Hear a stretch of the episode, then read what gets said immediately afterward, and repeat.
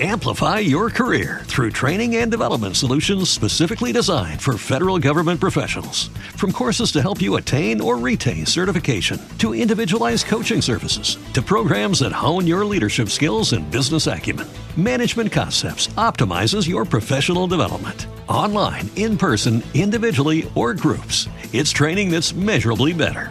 Learn more at managementconcepts.com. That's managementconcepts.com. What if you could have a career where the opportunities are as vast as our nation, where it's not about mission statements, but a shared mission?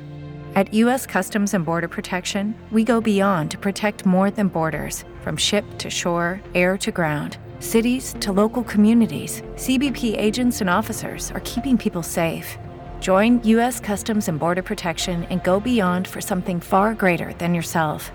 Learn more at cbp.gov/careers. Hemos llegado a nuestra entrega número 179 y esta semana te vamos a contar sobre la ruta de San Andrés, que parece ser la nueva opción de los venezolanos para salir de Venezuela y evitar la selva del Darién en Panamá. Luego vamos a escuchar sobre los vínculos del avión venezolano retenido en Argentina con un cartel uruguayo y su relación con el asesinato del fiscal paraguayo Marcelo Pezzi. Y para cerrar vamos a analizar el restablecimiento de las relaciones diplomáticas entre Colombia y Venezuela y por qué podría no ser tan fácil como parece. Pónganse cómodos, esto está por comenzar. Bienvenidos a 3 en 1, tu suplemento informativo semanal con todo lo que necesitas saber de los portales Runrunes, Tal Cual y El Pitazo. A partir de este momento queremos invitarte a que disfrutes en los próximos minutos de los reportajes más destacados en estos tres medios digitales. Siéntate, relájate y tómate el 3 en 1 de esta semana. Desde este lado les saludo una vez más Luis David Micleni. Para mí es un enorme placer darles la bienvenida a este condensado de información que como saben recoge lo mejor de los portales El Pitazo, Runrun.es y tal cual. Desde que fue decretado el estado de alarma por la llegada del coronavirus a Venezuela ya han transcurrido 127 semanas y aunque hemos visto un importante descenso en los números de contagio en los últimos días, invitamos a toda nuestra audiencia que mantenga las medidas de bioseguridad que garanticen su seguridad y la de sus familiares. Y esta semana vamos a comenzar nuestro podcast con el portal El Pitazo y aquí tenemos un reportaje que lleva por título Ruta de San Andrés, el misterioso viaje en lancha para evitar el Darién. Ante los peligros que significa cruzar la selva entre Colombia y Panamá, los migrantes que se dirigen hacia los Estados Unidos han optado por subir embarcaciones desde San Andrés en Colombia con destino al puerto de Bluefields en Nicaragua. Aunque es más costoso, algunos caminantes prefieren pagar una lancha y continuar la ruta hacia Honduras, Guatemala y México y su objetivo final que es conquistar el llamado sueño americano. De acuerdo a versiones, el viaje desde San Andrés a Nicaragua puede durar entre 4 y 15 horas, mientras que la ruta del Darién comprende hasta semanas de extenuantes caminatas a través de la selva. La autora del reportaje, Mayret Casanova, nos habla un poco más sobre este tema. Hola Mayret, bienvenida, un gusto tenerte nuevamente en el podcast. Un par de preguntas. La primera, ¿se sabe qué cantidad de personas atraviesan esta ruta cada día? ¿Se han reportado cifras de detenciones o accidentes de las embarcaciones? ¿Tienes alguna información sobre eso? Hola Luis, un gusto en saludarte y estar con la audiencia del 3 en 1. Primero quisiera que la audiencia entrara en contexto eh, sobre esta ruta irregular que se populariza entre migrantes venezolanos para evitar la peligrosa selva del Darién en Panamá y poder llegar a Estados Unidos. El archipiélago de San Andrés, Providencia y Catalina en el Mar Caribe es el único departamento insular de Colombia, aunque geográficamente está ubicado más cerca de las costas de Nicaragua, aproximadamente a 110 kilómetros o 4 horas en lanchas rápidas. Eh, retomando la pregunta, hasta ahora no hay cifras específicas sobre la cantidad de personas que atraviesan esta ruta, aunque se ha reportado que la Armada de Colombia ha interceptado seis embarcaciones con 59 migrantes venezolanos en lo que va de 2022, cuando iban hacia Nicaragua de forma irregular en lanchas que son, no son aptas para el traslado y que duran hasta 15 horas en alta mar. También 36 venezolanos fueron localizados en un campamento improvisado en Cayo Albuquerque cuando esperaban una embarcación para utilizar esta misma ruta. El 5 de agosto se reportó el naufragio de una embarcación en la que están desaparecidos tres venezolanos y un ecuatoriano. Uno de los sobrevivientes cuenta que la lancha comenzó a hundirse y el grupo de 22 personas comenzó a nadar. Llegaron solo 18. Los familiares piden que sigan la búsqueda marítima de estos cuatro desaparecidos. Y otro grupo el 8 de agosto de siete personas, una familia que naufragó y fue recatada siete días después en Costa Rica. Autoridades de Colombia han advertido sobre los riesgos de esta ruta por los hundimientos de embarcaciones, falta de chalecos salvavidas, traslado de bidones de gasolina, robos en alta mar, oleaje y además que no hay documentación en puertos sobre la salida y llegada. Y de acuerdo a los testimonios, ¿cuánto cuesta esta ruta y por qué es preferida también incluso por narcotraficantes? De acuerdo a consultas que se hicieron con migrantes venezolanos que utilizaron esta ruta, no es una vía económica y todo va a depender de las condiciones en las que la persona realice su viaje, pero estiman que se pueden gastar entre 3.000 y hasta 5.000 dólares. La mayoría de los migrantes llegan a la isla, que es una zona turística, en avión, usualmente desde Bogotá o Medellín y otras ciudades de Colombia. Allí deben pagar una tarjeta de turista que tiene un valor de 30 dólares y además precisar detalles sobre su reserva y los días de estadía en el archipiélago. Esto para control de Migración Colombia. Al ser un destino turístico, los traslados, comida y hospedaje suelen ser costosos. Eh, también después que llegan a la isla, la persona debe estar varios días hasta contactar a quien realice ese traslado, porque es un traslado que es ilegal y es un delito traficar personas que puede ser penado en Colombia. Después salen las embarcaciones ilegales durante la noche desde San Andrés, la mayoría se transborda en la isla del Maíz y siguen hacia el puerto de Bluefields, ambos territorios pertenecientes a Nicaragua, para continuar su paso por Honduras, Guatemala y México hasta llegar a Estados Unidos. Eh, la cercanía del archipiélago, así como bien lo dices, es preferida para el tráfico de droga en el Caribe. La ruta parte de tierra firme y de ahí hacia Centroamérica es una de las que ha sido utilizada durante mucho tiempo por los grupos de traficantes colombianos. Incluso eh, se han realizado operaciones en conjunto entre Estados Unidos, Costa Rica, Panamá y Colombia, en las que han incautado cargamentos de varias toneladas de cocaína. Muchísimas gracias, Mayret. Pasamos ahora a visitar el portal runrun.es, mejor conocido como Runrunes, y aquí tenemos un RR Plus que titula ¿Qué conecta el avión de Venezuela retenido en Argentina con un cartel uruguayo y el asesinato del fiscal paraguayo? Autoridades paraguayas confirmaron que existen nexos entre la tripulación del avión venezolano detenido en Argentina el pasado 6 de junio y el asesinato del fiscal paraguayo Marcelo Pezzi el 10 de mayo en Cartagena. René Fernández, ministro de Anticorrupción de Paraguay, dijo que mientras el avión hizo escala en ese país, miembros de la tripulación se reunieron con Federico Santoro Basallo, señalado como un operador del primer cartel uruguayo, organización criminal liderada por Sebastián Marcet Cabrera, uno de los acusados de ser el supuesto autor intelectual del asesinato del fiscal Pezzi. Escuchemos la denuncia del ministro. Lo que nosotros podemos decir objetivamente que tuvieron contacto, que esta tripulación iraní venezolana estuvo contactada con personas que nuestro eh, es, son dos extranjeros y un paraguayo eh, que tuvieron contacto con estas personas que tienen antecedentes por trata internacional de personas y por narcotráfico. La periodista de investigación Rona Rizquez, especializada en temas de corrupción y crimen organizado, nos va a aclarar un par de dudas.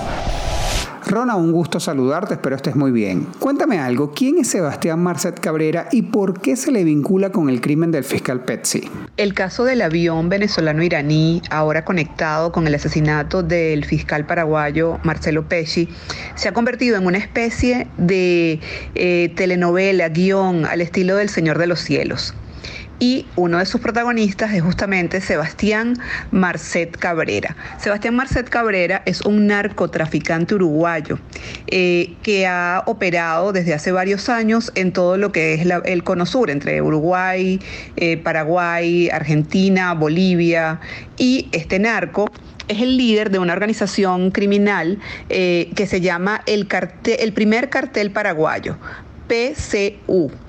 Esta persona es un, es un hombre joven de 31 años aproximadamente que eh, llegó a jugar como futbolista profesional, eh, se promueve como artista, como, como agente de, espectáculos musicales y pues de esa manera eh, monta todas sus operaciones de narcotráfico él fue objeto de una persecución eh, de sus fondos, de, su, de, de sus recursos eh, obtenidos por el tráfico de drogas en Paraguay por parte del, fiscal Marcelo Pesci, eh, en una operación en la que le incautaron bienes, identificaron cantidades de drogas que habían sido enviadas por este grupo de, de Sebastián Marcet a distintos países de Europa y África. Y bueno, esto habría motivado que Sebastián Marcet ordenara el asesinato del fiscal Marcelo Pesci en Cartagena, Colombia. ¿Y cuál ha sido la posición del gobierno venezolano en cuanto a la detención de este avión y al supuesto vínculo con el asesinato de Pesci? En toda esta historia de conexiones y enredos, la relación o el nexo entre el avión venezolano iraní incautado en Argentina, detenido en Argentina, y el asesinato del fiscal paraguayo Marcelo Pesci, pasa justamente por Sebastián Marcet, el líder del PCU, primer cartel uruguayo. una de las personas que trabaja para este primer cartel uruguayo fue la persona que recibió a la tripulación de este mismo avión en una visita que hicieron a Ciudad del Este, en Paraguay. Allí comienza todo el enredo y este es el nexo. Y eh, lo que vemos ahora sobre las reacciones del gobierno venezolano y de las autoridades venezolanas ha sido muy llamativo. Han eh, atacado a las autoridades argentinas por la decisión de detener el avión y de retenerlo y ahora de incautarlo. Han atacado también a las autoridades uruguayas por no permitir que el avión aterrizara para abastecer combustible en territorio uruguayo.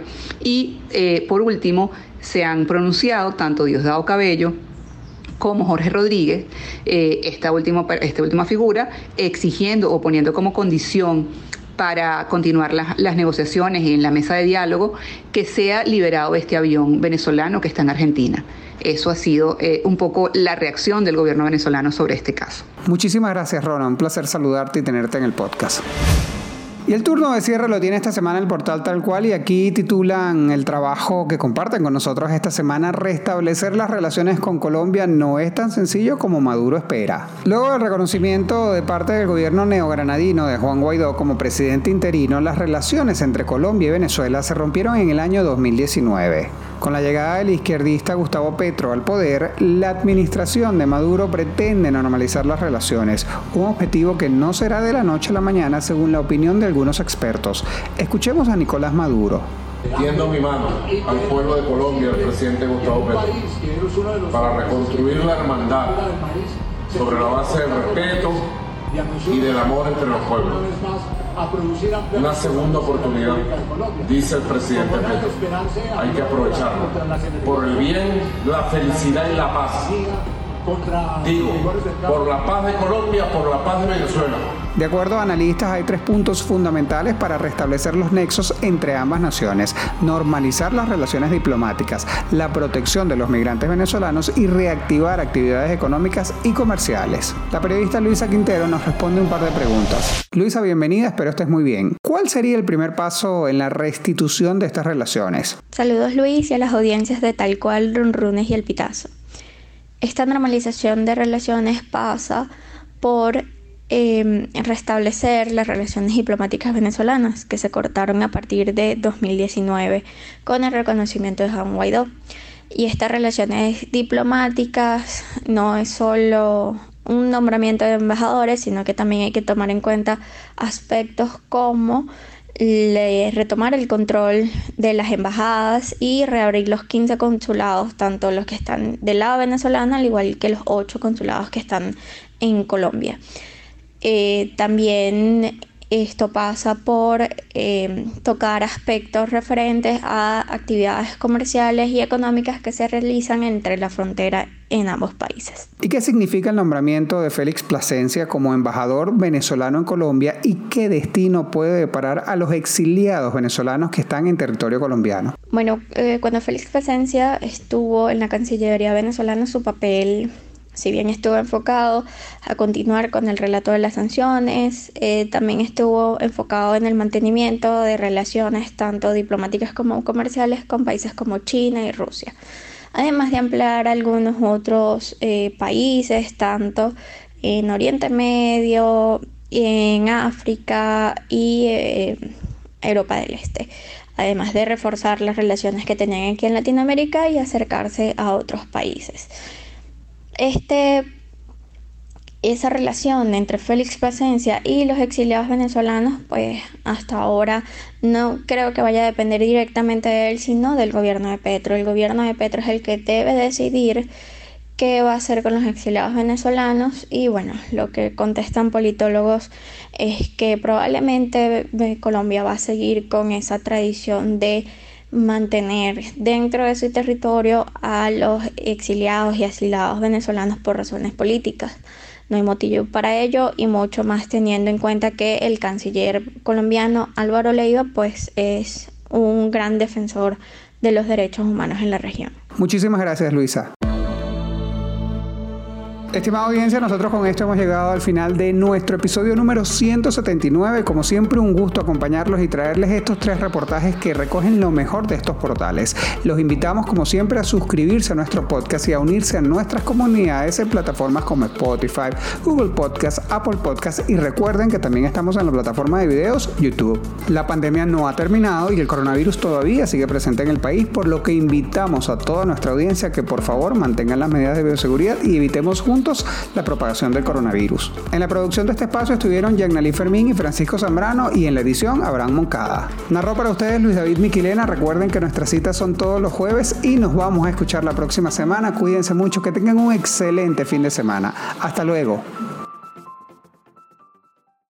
Amplify your career through training and development solutions specifically designed for federal government professionals. From courses to help you attain or retain certification, to individualized coaching services, to programs that hone your leadership skills and business acumen, Management Concepts optimizes your professional development. Online, in person, individually, or groups, it's training that's measurably better.